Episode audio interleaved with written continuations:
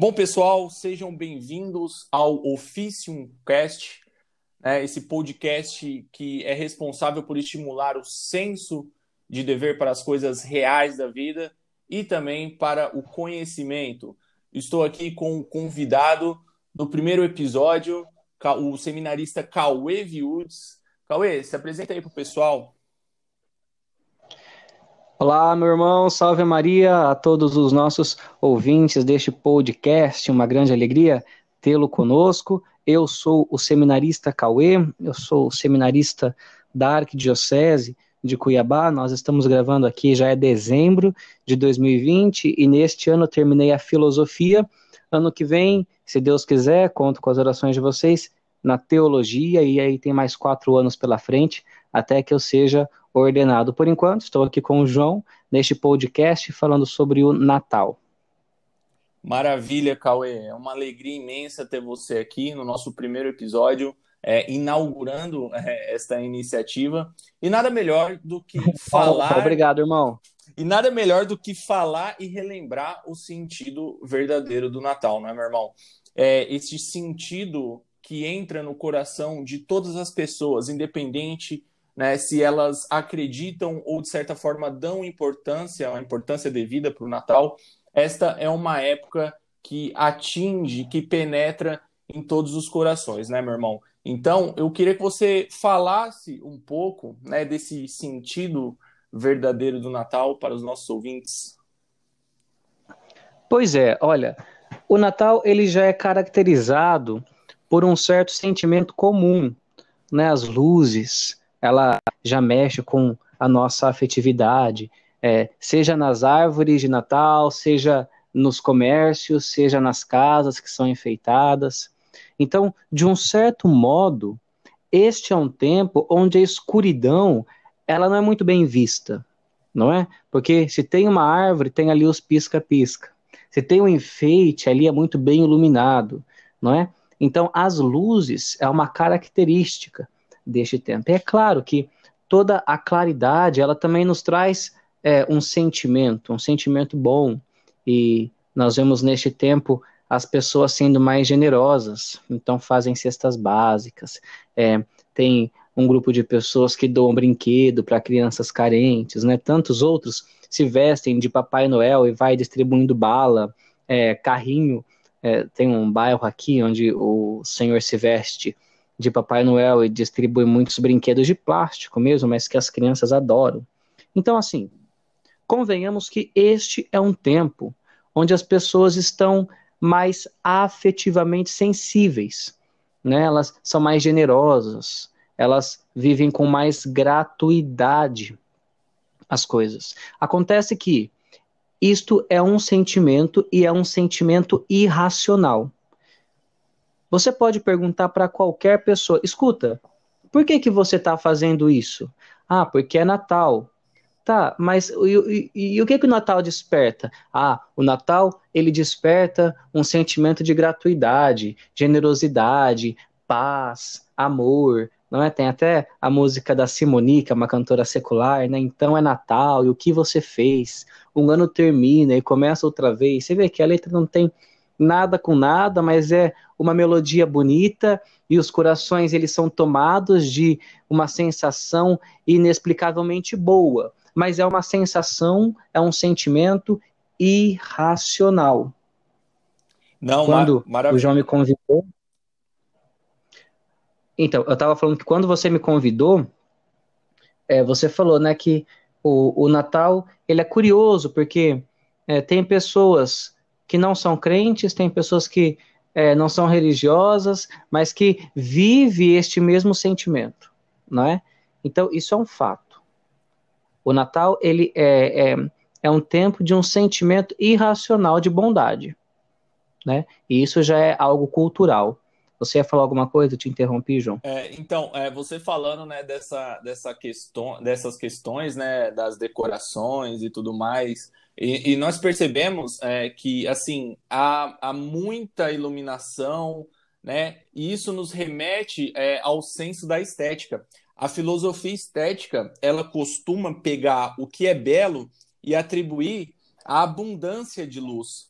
Né? É tipo, não luz, né? Pisca-pisca e tudo mais, mas também a luz interior, né? Que, que, que brilha de uma forma assim mais intensa quando vai chegando perto do Natal. Parece assim que alguma coisa assim começa a acender com mais força, né? Dentro de você.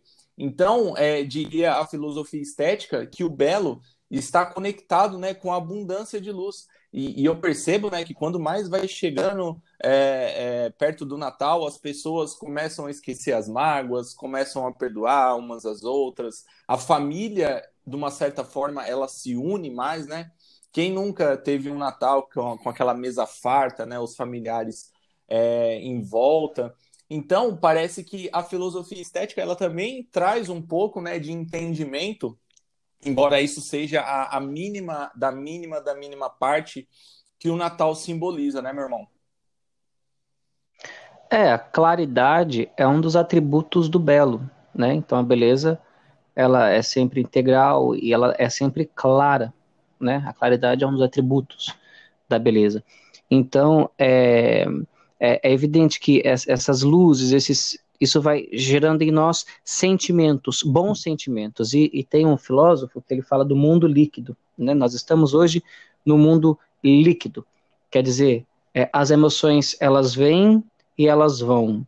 Você começa a namorar agora porque você ama a menininha e daqui a pouco o amor ele vai embora, ele passa e você já não gosta mais. É, terminou, não é? Então é, os sentimentos eles são vagos e eles são rápidos, né? Qualquer situação ele já acaba. Então o mundo ele hoje é um mundo líquido.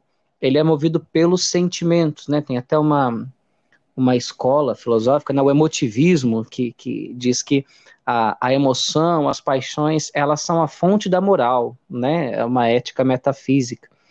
E é, que não tem na, nada a ver com a metafísica de verdade, né? Uhum. Mas enfim. Mas para dizer que este tempo do Natal, ele desperta em nós um sentimento. E nós estamos em um tempo, né, onde o sentimento ele impera. Ocorre que, apesar dele imperar o sentimentalismo, ele não permanece.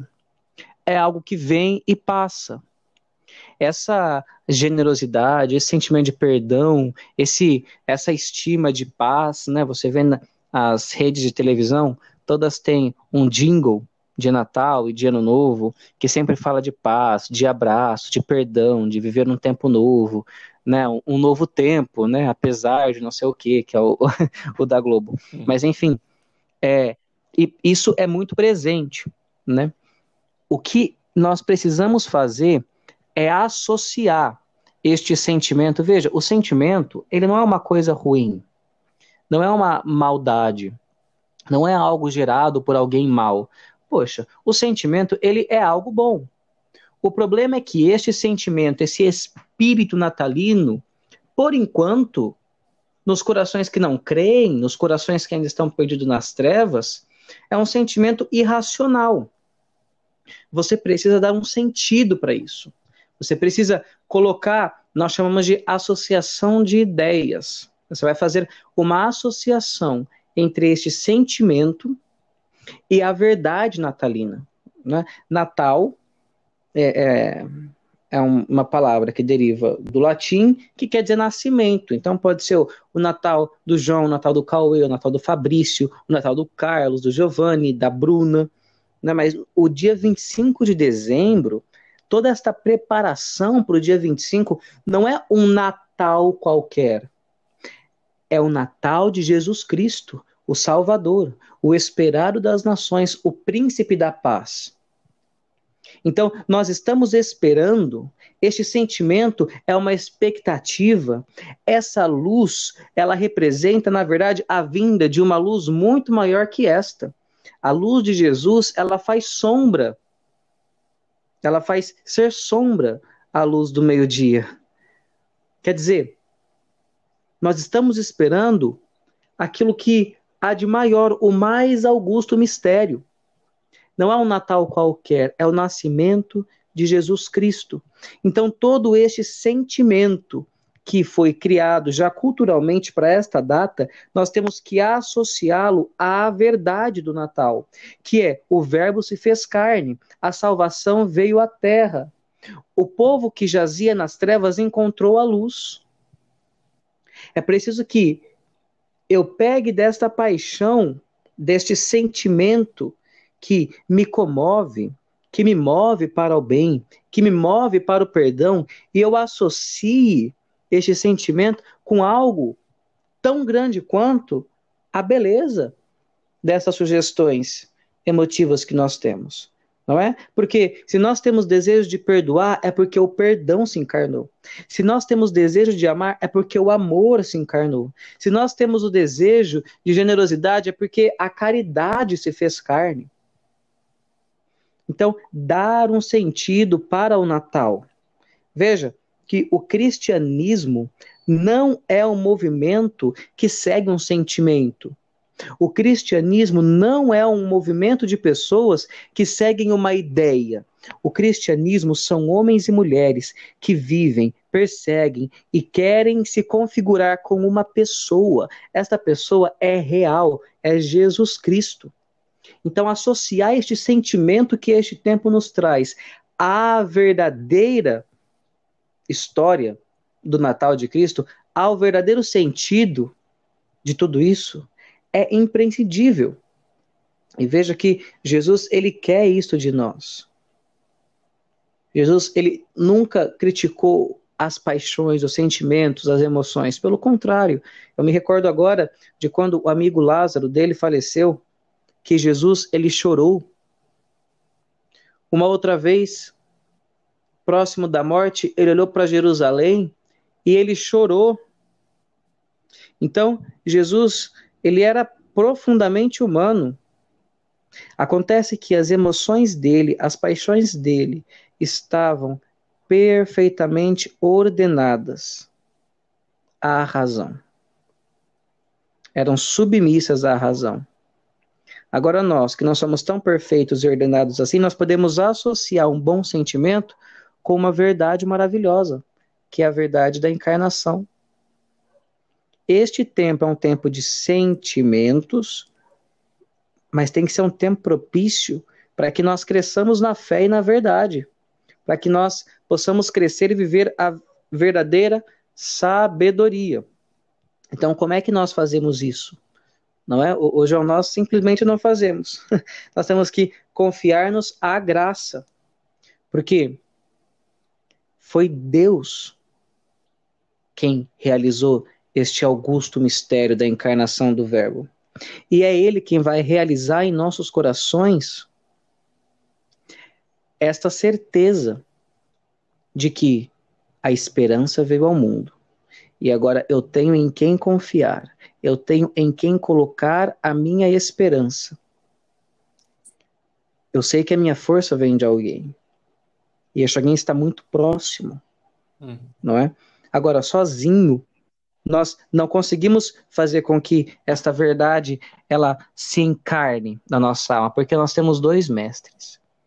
Santo Agostinho, ele fala de um mestre exterior, que são os pregadores são os evangelizadores, aqueles que anunciam a verdade, aqueles que anunciam o evangelho. Eu sou agora, a minha voz é a palavra, é o mestre exterior que está te fazendo ouvir estas palavras. Ocorre que eu não posso te convencer de algo que somente Deus pode te mostrar. Então, esta voz exterior, ela tem que fazer ecoar no seu coração a voz do mestre interior que é Jesus Cristo.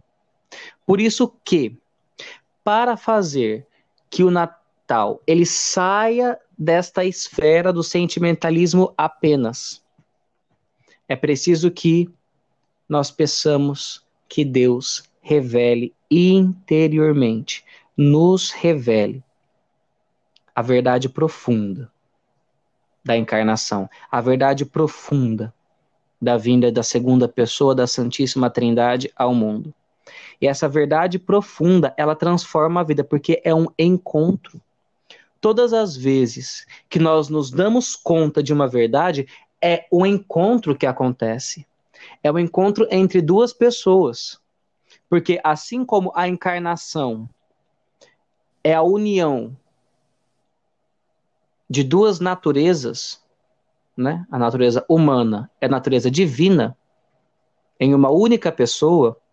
Isso é encarnação, a gente chama de união hipostática. O encontro com Cristo é a união não de duas naturezas, mas de duas pessoas diferentes. Eu e Deus. E aí, quando existe este encontro entre eu e Deus, a verdade me é revelada. E no meu coração eu tenho a certeza de que o Natal não é um tempo somente de presente, de luzes e de encontros com outras pessoas humanas, mas é um tempo perfeito e propício para o encontro com uma pessoa divina. E quando este encontro acontece, a nossa vida é transformada.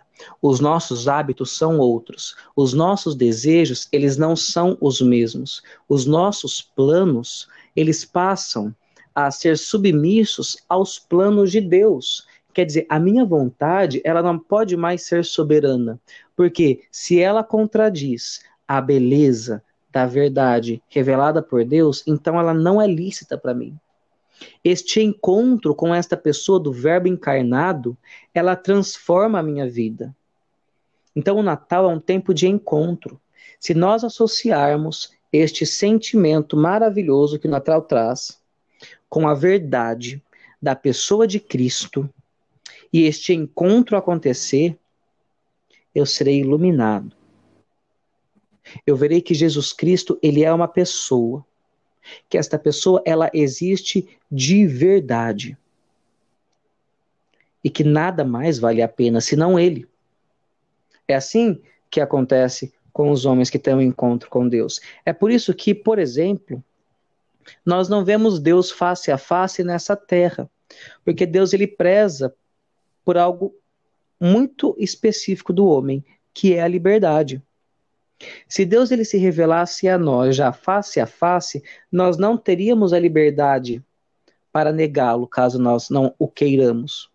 Porque ele é tão belo, ele é tão claro, a luz é tão forte, que nós não teríamos a liberdade para falar: não, eu não quero te seguir. Então, ele respeita a nossa liberdade. Ele nos promete a possibilidade de aceitá-lo ou não. E isso é belíssimo. Isso é belíssimo, porque na nossa liberdade nós podemos viver o Natal como aqueles que esperam a festa, a ceia, o cordeiro e o tender. Ou nós podemos escolher viver o Natal como aquele que espera o Verbo se apresentar e se revelar a nós. Não, maravilha o verbo vir e transformar Maravilha. a nossa vida. E, e, parece que o Natal de, de 2020, enquanto encontro com Cristo, né? Parece que é, é abriu-se uma percepção é, muito evidente para as pessoas, porque veja só, é, esse sentimenta, é, sentimentalismo barato ele te leva a uma espécie de, de, de prisão, de aprisionamento, né? E, e eu reparei isso porque, veja só, é, as pessoas iam ao centro, né, viam tudo iluminado, né, viam as lojas abertas, principalmente aqui no interior de São Paulo, e enfim, né, todo, todo aquele clima preparativo do, do, do suposto Natal comercial.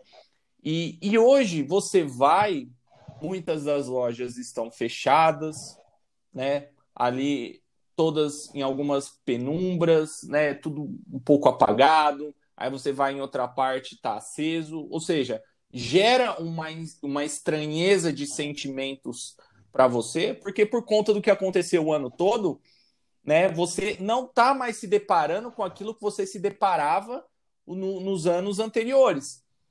E isso leva a uma estranheza de sentimento, mas também te leva a perceber que aquele sentimentalismo ali, né, comercial mesmo, te levava a uma espécie de, de aprisionamento.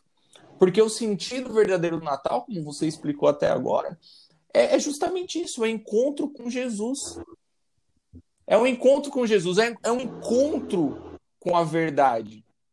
Né? E a maioria das pessoas elas chegam no meu Instagram e elas falam, né? Ah, o que, que, que é sentido? Né? O que, que, que é verdade? Né? E eu falo para elas, a verdade não é um, é um, não é um fenômeno da, filo, da filosofia. É justamente uma pessoa, Jesus Cristo. E a partir do momento em que você se direciona, você direciona todos os seus esforços para encontrar esta pessoa, a sua vida ela começa a ganhar mais sentido. E é justamente no Natal, o Natal é, é a expressão máxima da humanidade, porque Deus se encarnou, Deus se fez homem. Não é, Cauê? Então, assim, a humanidade, ela é uma criação que ela é dotada de sentido. Mas, nos dias de hoje, parece que todo mundo é, vira as costas para essa nossa propriedade vital que, que é justamente viver uma vida com sentido, que é viver uma vida plena né, com o Criador, com Deus, com Jesus Cristo. Né? Então parece que, que isso tudo é. né, remete a, a, esse conjunto que nós vivemos hoje em dia, né? É, agora veja que apesar de Jesus é, ele ter vindo para toda a humanidade, a salvação ela é universal, ela é para todo mundo. E apesar dele vir para todos e querer ser conhecido por todos os corações, ele não veio com grandes sinais no céu. Quer dizer, poderia ser que ele viesse e ele se apresentasse de um modo muito grande no céu, e de tal modo que o mundo inteiro, olhando para o céu, pudesse ver não só aqui ou colar, mas em qualquer lugar do mundo seria mais fácil, porque a propagação dessa verdade não seria complicada como foi para os doze apóstolos. Todo mundo teria visto a glória de Deus. Ou ainda, Deus ele poderia ter vindo como um grande imperador. E aí, dado o tamanho do seu nome, do seu império, correria mais rápida a notícia do Messias. Mas nem de um jeito e nem de outro foi o escolhido. Jesus, ele veio escondido. Escondido, primeiro, em uma cidade muito pobre, em um lugar, em uma gruta, em Belém, que é, imagina o que que é Santo Anastácio de São Paulo, o interior do interior do interior. Belém é exatamente isso. Era o interior do interior do interior, Sim. mais uma do interior. E não é que ele veio em um, em um lugar é, bonito, onde as pessoas o esperavam, não, ele veio numa gruta. Ali só tinha os seus pais, Nossa Senhora e São José. E não eram pais valorosos na opinião do mundo, não eram pais honrados ali na sociedade. Pelo contrário, Nossa Senhora, ela era uma virgem desposada de um pobre. Quer dizer, São José, ele era pobre e ele era escondido também. Ele era silencioso. Jesus, ele escolheu vir do modo mais simples, mais escondido e mais humilde, de tal modo que nós nunca iríamos supor que Deus viesse daquele jeito, naquele tempo, daqueles pais, então, é claro que aqui Deus ele está mostrando uma preferência, uma preferência pelos corações humildes, uma preferência pelos corações pobres, não pobres de dinheiro, mas pobres de espírito, corações que não não pensam muito na glória, na vaidade ou na ganância, mas pensa mais em ser, alguém digno, ser alguém honesto, ser justo. Veja que as primeiras pessoas a quem o anúncio de Cristo veio foram pobres pastores. Quer dizer, o que que eram os pastores, né, naquele tempo e o que que são os pastores hoje ainda, né? Sim. O anjo apareceu para pastores e falou: Eis que eu vos anuncio uma grande alegria. Hoje nasceu para vós o Salvador, que é Cristo o Senhor. Então, vindo do útero de uma virgem pobre, esposa de um homem pobre, em uma cidade pequena, nascido em uma gruta, aqueles primeiros que tiveram notícia dele foram os pastores. Depois vieram estrangeiros, né? A gente fala reis magos, mas não é que eles eram reis. Eles eram estrangeiros. E o que, que eles simbolizam ali no presépio, né? E, e na história do nascimento? É porque eles não eram do povo eleito. Eles não eram da descendência de Judá. Eles eram estrangeiros. Isso quer dizer que Jesus ele veio para todos, para o povo da aliança e para todos os outros. É isso que os seis magos está, estavam fazendo lá no presépio, mostrando que a salvação é universal. É isso que nós celebramos na Epifania. Depois do Natal, nós celebramos também a solenidade da Epifania. Epifania é a manifestação do Senhor, né? É, Epifania é, é manifestação mesmo. Então, a manifestação do Senhor é no sentido de que ali estavam os pobres, pastores, simbolizando o povo eleito, e ali estavam os reis magos, simbolizando os estrangeiros. Deus, ele veio para todos, mas ele não veio como aquele quem pode dar terras, bens e heranças. Ele veio como quem pode dar o amor e a humildade. Ali, naquela manjedoura, Jesus não representava nada para aqueles homens, senão que eles estavam num lugar onde os bois se alimentavam. E essa referência é belíssima. Jesus, ele veio à terra aonde os bois se alimentam. É porque ele quer ser alimento para nós. Se naquele lugar se colocava alimentos para os bois, Agora ali está o alimento para os homens. O Verbo divino, que quer ser comungado por nós, porque ele é o pão da vida. Aí já está o primeiro sinal da Eucaristia, na revelação. E então, Jesus, ele escolhe os menores, os mais pobres, a cidade mais distante e o silêncio. Santo Afonso fala que ali naquele momento do encontro, os pastores chegaram até Jesus, se prostraram, mas não disseram uma única palavra. Os reis magos chegaram seguindo a estrela e não disseram uma única palavra. Ali reinava o silêncio. Porque o silêncio é o lugar do encontro com Cristo. O barulho, ele não colabora para que você ouça a voz de Deus o barulho, ele não te permite ouvir aquilo que Deus quer de você. É por isso que, diante de uma sugestão que Deus coloca no seu coração, uma sugestão de você deixar alguém, de você deixar uma coisa, para que você possa viver uma outra realidade, para abraçar uma outra situação, para viver uma vida cristã. É por isso que você coloca empecilhos, você começa a ouvir outras coisas, você pensa, por quê? Porque o barulho ele te impede de ouvir a Deus.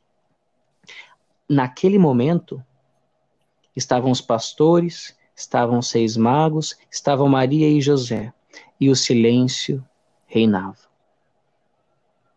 Todos adoravam aquele menino Jesus. Vinde, adoremos. Vinde, adoremos o rei que chegou. Vinde, a fonte das águas, aquele quem vai saciar a tua sede, sem cobrar paga alguma, sem cobrar dinheiro nenhum. Ele veio para os humildes, ele veio para os pobres de espírito, e somente estes vão ter a alegria do encontro. Veja que este encontro com Cristo, ele traz no nosso coração uma verdadeira paz. É um dos sinais de que você faz a vontade de Deus quando o seu coração ele está em paz. Pode ser que a sua consciência esteja embotada. e aí você faz coisas erradas e você nem se perturba mais com isso. Mas a primeira vez que você fez a coisa errada, você viu que aquilo não era bom. A sua consciência te alertou. Se você for pegar o catecismo, lá no início tem uma frase de Santo Agostinho que fala que Deus ele imprimiu as leis dele no nosso coração. E então nós temos acesso à lei de Deus. Esta lei está impressa na nossa consciência. Quando nós vamos fazer coisas que não são boas, a nossa consciência nos acusa. Ela meio que acende o farol vermelho do painel e toca um sino. Pri, pri, pri. Você começa a fazer uma coisa errada e você, você sabe que aquilo não é bom. Por isso que, por exemplo, geralmente nós vamos fazer coisas erradas no escondido. Não é? Você não fala para seu pai, para sua mãe. Pecados de impureza, por exemplo, você não faz na frente dos outros. É sempre escondido, porque a sua consciência ela te dá o alerta. Ocorre que você pode reiterar de tal modo esses atos ruins que a sua consciência vai ficando embotada. E aí você não consegue mais é, somente pela sua consciência ver que aquilo é mal, porque a sua consciência já está embotada, o sinalzinho vermelho ele já queimou, de tanto acender, o sino é, já, é, já quebrou ali, ele não toca sim, mais, sim. entendeu? E quando nós não sim é porque você, pode você falar, irmão. havia falado da questão do, do silêncio, né, da, da manjedoura e tudo mais. Eu lembrei de uma frase de São João da Cruz, salvo engano, que fala que o, o silêncio é a primeira linguagem de Deus, né, para você, vocês verem assim a importância é, é do silêncio. E também, eu não lembro agora se é Chesterton ou C.S. Lewis que fala, né, que ali a manjedoura, né, ou seja, o lugar mais simples que vocês possam imaginar, naquele momento era o lugar é, maior do que o universo inteiro.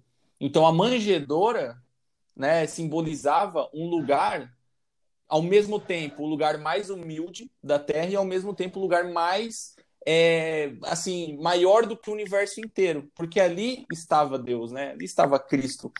Então, eu acho que essa também é uma é uma é um convite, né, para uma reflexão de que às vezes é, nós pensamos que nós precisamos fazer coisas grandiosas, né, heróicas para Deus e tudo mais, sendo que às vezes o simples, né, o simples de uma forma assim verdadeira mesmo, agrada a Deus, né? Não é preciso que nós nos transformemos em heróis, né, fazemos coisas impossíveis. Não, às vezes o simples, como é, se dedicar a uma tarefa doméstica para ajudar seus pais, né? É, honrar eles, é, trabalhar, sabe? É, viver o ano inteiro de uma forma digna, né? Isso é, agrada mais a Deus do que você, assim, viver de forma desleixada e deixar para fazer, querer fazer uma coisa grandiosa perto do Natal, né? Então parece que isso nos dá esse tipo de esclarecimento, é, mas continuando aí a sua linha de raciocínio aí que eu interrompi. É, exatamente. O, o, o, silêncio, ele nos coloca diante da verdade que Deus ele nos revela, né? E, e o silêncio, ele nos coloca na paz de Deus. Acontece que um coração que, que não tem uma consciência reta e limpa, ele não tem paz porque ele está sempre se colocando barulho para não ouvir a Deus. Por isso que a paz é um dos grandes sintomas daqueles que estão em Jesus. Quem não está em Cristo não tem paz. Ele vive tumultuando as pessoas e ele vive tumultuado. Ele não consegue acalmar o coração. E ele não consegue fazer com que as pessoas ao redor dele também tenham o coração calmo, o coração em paz. Então, sempre vai buscando problemas, sempre vai colocando questões, sempre vai criando inimizade, sempre vai criando situações de discórdia. Não é? Então, a paz é um sintoma daqueles que estão com Cristo no presépio, daqueles que são os pequenos, os pobres, chamados para adorar, aqueles a quem o anjo diz: Vinde, adoremos. A imitação de Cristo, ele fala a respeito do caminho da paz. E, e ele, numa meditação, ele diz como se Jesus nos falasse: Filho, trata de fazer antes a vontade alheia que a tua. Um, fazer antes a vontade alheia que a tua. Dois, prefere sempre ter menos que mais. Três, busca sempre o último lugar. Quatro, e sujeita-te a todos. Ora, se existem coisas mais humildes do que estas, Ô, João, me apresenta. E se Jesus veio fazer alguma outra coisa que não seja isso, olha, fazer antes a vontade alheia que a tua. Jesus ele fala: Eu vim para fazer a vontade do meu Pai. O meu alimento é fazer a tua vontade, ó Pai. Também está em Hebreus. Uhum. É, isso daí eu não sei o capítulo, mas está em Hebreus. Depois, prefere sempre ter menos que mais. Ora, mas Jesus ele podia ter vindo em berço esplêndido. Jesus ele podia ser o grande imperador, o, dono, o grande dono do mundo, aquele a quem nem Jó, em toda a sua opulência, teve tantos. Né? Mas ele quis vir da pobre Maria e o pobre José. A tradição diz que com o ouro que os seis magos trouxe para Jesus, que os, cada um trouxe uma coisa, né? Um trouxe o ouro, simbolizando a realeza de Cristo, o outro trouxe o incenso, simbolizando a divindade, né? Porque diante de Deus você acende o incenso, por isso o turíbulo na Santa Missa e tudo mais. E a mirra, né? Simbolizando a morte de Cristo, porque é, você cobria o corpo para não feder com mirra. Então, os presentes que os seis magos levaram para Jesus, o ouro, o incenso e a mirra, é justamente para exaltar a realeza, a divindade e a morte. Então, a tradição fala que Nossa Senhora usou deste ouro para comprar comida, leite para Jesus. Porque eles não tinham condição, tal era a pobreza de Nazaré. Tal era a pobreza daquela família. Nós temos a casa hoje de São José de Nossa Senhora sim, sim. Jesus, né? Uma casa que não dá um que, que não dá um quarto, que é, enfim, na humildade e na pobreza que eles viviam. Então, olha, para ter paz, vale antes fazer a vontade alheia que a tua, porque foi isso que Jesus fez.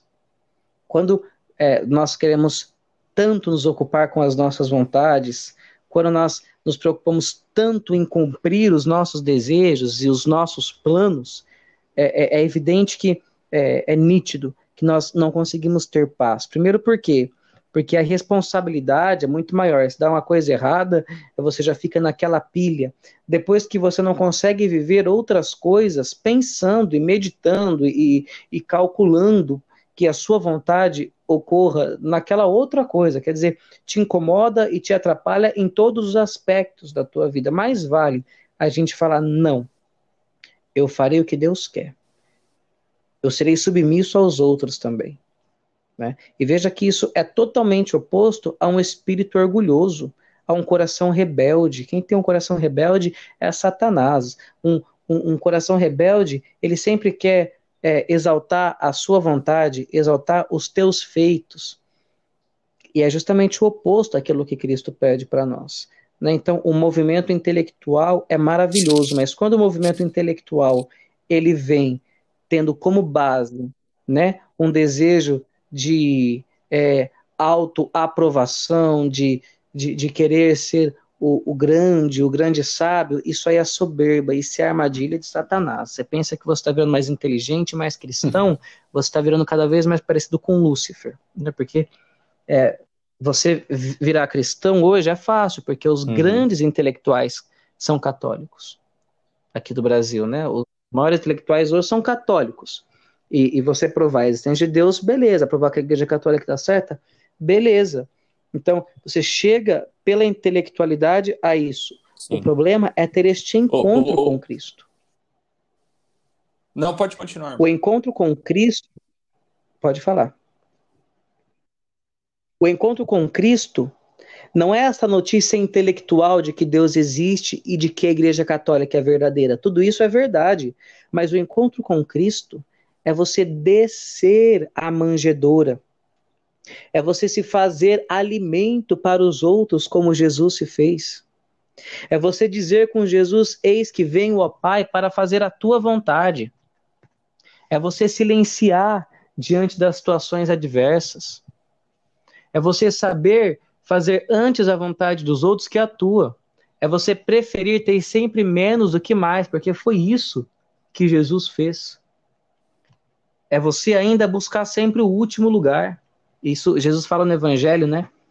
Olha, pega sempre o último lugar, porque se você for honrado, o dono da festa vem e te chama a sentar nos primeiros poltronas. Agora, se você sentar no primeiro lugar e não for para você, você vai passar um vexame danado. Porque o dono da festa ou do jantar, ele vem e te puxa para trás, né? Dá lugar para esse aqui. Então, assim, buscar o último lugar. Não querer ser o, o, o grande senhor, o grande auxiliador do mundo, o grande auxiliador das pessoas, aquele que vai transformar os corações, aquele que, né? Mais vale você rezar e no escondimento do teu coração e no escondimento das tuas palavras a Deus, você transformar o mundo pelo poder da oração, do que às vezes pela tua imagem. Essa é uma tentação que nós corremos, né? E depois, ó, sujeita-te a todos. Obedecer aos outros ser submisso aos outros. Parece uma coisa ridícula, né? Mas veja, Jesus ele foi submisso àqueles soldados ridículos que não sabia quantos que era cinco mais cinco. E aí a gente pensa, né? Nossa, mas como é que eu, eu irei ceder a essa pessoa, a esse fulano, a isso e aquilo? Não, meu irmão. Quem que é você para não ceder a este? Esse Cristo cedeu. Entendeu? Então, a manjedora, o Natal, esta pobreza, a humildade, São José, Nossa Senhora, Belém, Nazaré. Ele vem nos mostrar a realidade de um Deus a quem terra e céus não podem conter, que quis se fazer pequeno no ventre de uma menina. De um Deus a quem o mar e o céu obedecem, se fazer submisso a um casal, a uns soldados fracos, o que, que, o que, que era Pilatos? Pilatos, por medo de Herodes, mandou Jesus ser morto. Quer dizer, Pilatos, um, um submisso a Herodes, aquele que é quem que era ele e Jesus se submeteu a Pilatos. Este é o exemplo para nós. Este é o Natal para os cristãos. É o exemplo daquele que criou tudo e veio e se fez nada. E você falou de São João da Cruz, é, é, é bonito, depois dá até para pesquisar, quem aí está tá nos ouvindo. São João da Cruz, ele tem, ele tinha a mania de, do que ele escrevia, ele fazia como que uma imagem, um, um, um roteirozinho é, desenhado, né, para ficar mais fácil. E ele falando da perfeição, ele é, fez dois montes, né? Ou um monte só com uma fenda no meio. E ele chamou esse monte de o Monte da Perfeição. E como é que nós podemos subir este monte da perfeição? Ele se questionou, né? E aí ele colocou de um lado é coisas boas, né? Desejos bons. Ele colocou assim: desejo do céu, é, desejo da santidade, desejo da sabedoria, é, coisas assim, né? Desejo é, do, do consolo de Deus.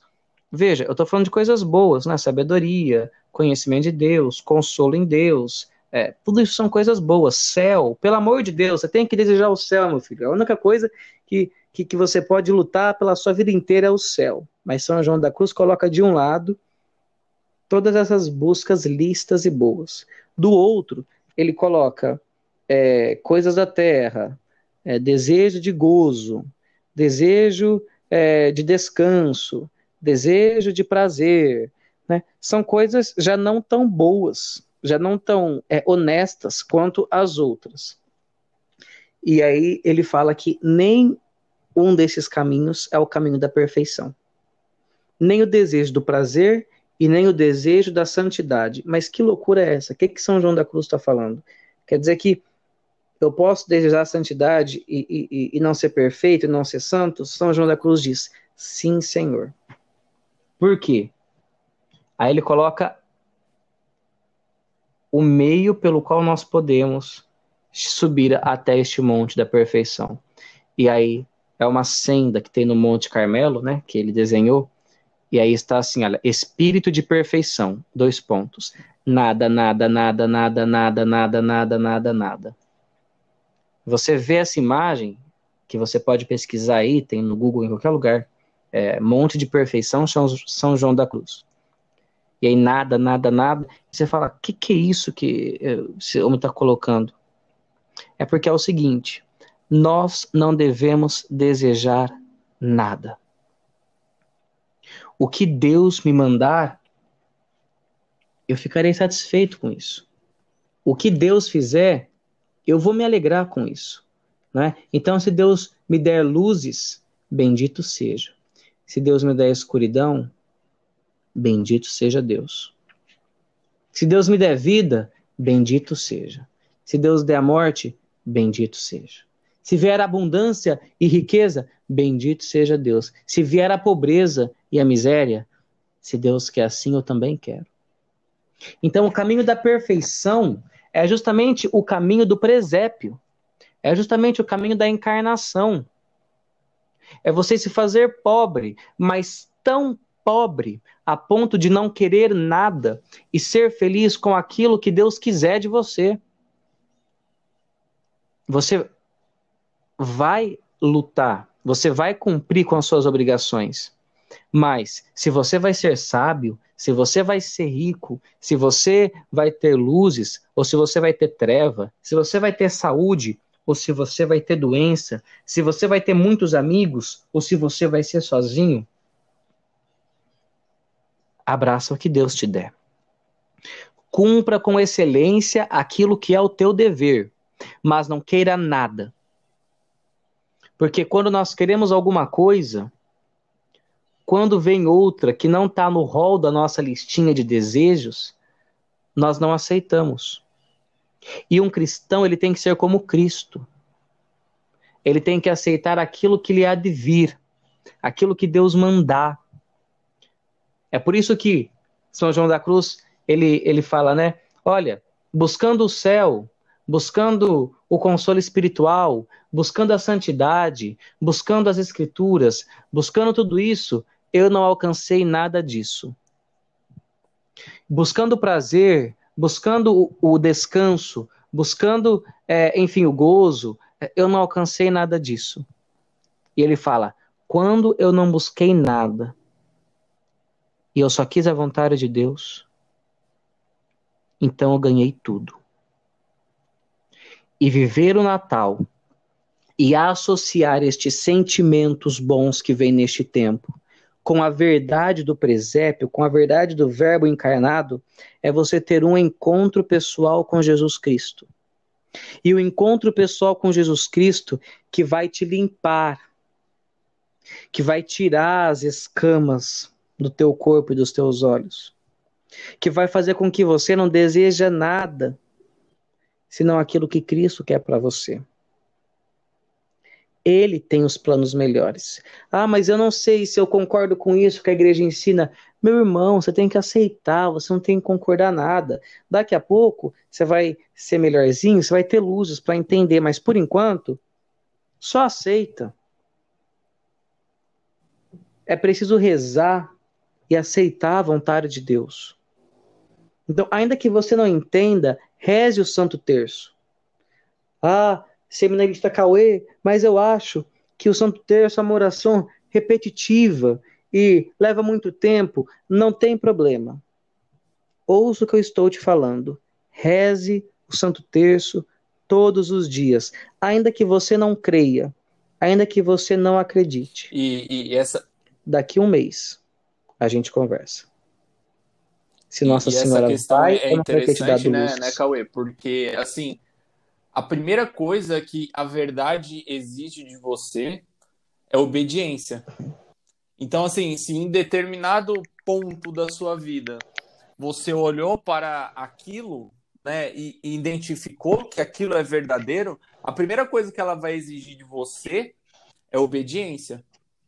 E em segundo, que você permaneça nela, né? Que você permaneça na verdade. Então é interessante porque as pessoas, né, quando você está tratando desse tema, né, de verdade, de Cristo, de Natal, elas acham que muitas vezes é, o difícil é você identificar, você visualizar, né?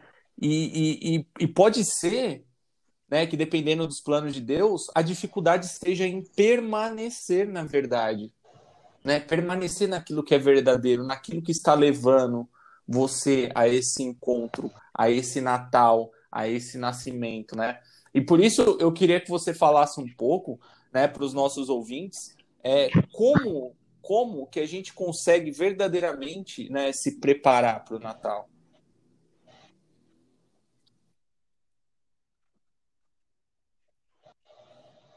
É, a permanência é algo custoso, né?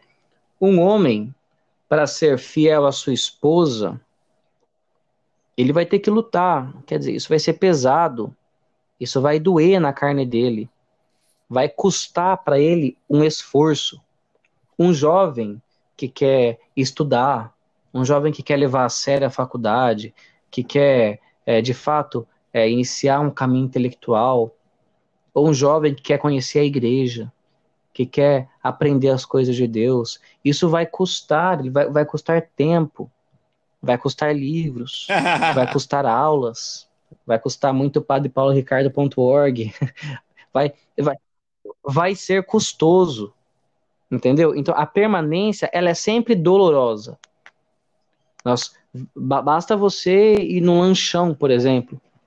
Você vai no lanchão, é legal ali, é, o ambiente, está fora de casa, está com amigos, está comendo lanche, né? Passa meia hora, uma hora, uma hora e meia, você quer ir embora dali, entendeu?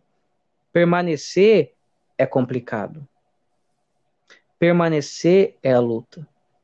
Então, para que você permaneça em Cristo, é custoso. De um lado, é uma tarefa para você, homem, e de outro, não depende de você, homem. Depende de nós o simples fato de nós pedirmos a Deus a graça de estar com os corações abertos para receber as graças que vêm do céu. Porque sem Deus nós nada podemos fazer. O resto é só Deus quem pode fazer. É só Deus quem pode me fazer fiel. É só Deus quem pode te fazer sábio. É só Deus quem pode fazer o outro ser justo. É Deus quem realiza todas as coisas. Ele opera no querer e no fazer. É Deus quem conclui a obra começada por Ele mesmo.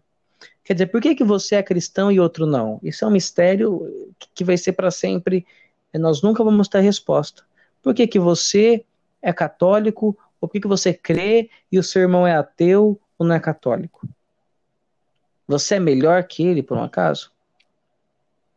Não, mas Deus ele iniciou essa obra. É obra da misericórdia de Deus. E o que é que vai te fazer católico na hora da morte? Na hora da hora mais importante da sua vida, que é a hora da morte. É Deus também. Então é Deus quem começa e é Deus quem conclui. Sim. Cauê? Cauê, tá me escutando? Aí, voltou, deu uma cortadinha. Deu uma cortada, voltou, né?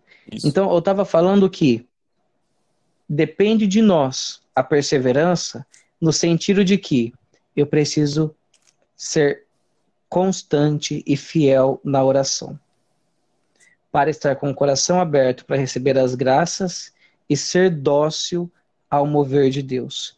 O resto é Ele. É Ele quem vai me mostrar o caminho para as pessoas na minha vida. É Ele quem vai abrir as vias. É Ele quem vai ditar os caminhos. E a mim cabe a responsabilidade de ouvi-lo e de estar aberto para um fiel e um humilde servo que ouve e obedece a voz do pastor. Sim, é, Cauê, é, tá cortando aqui ainda. Eu vou fazer o seguinte: eu vou finalizar esse episódio aqui e eu vou abrir um segundo. Pode ser?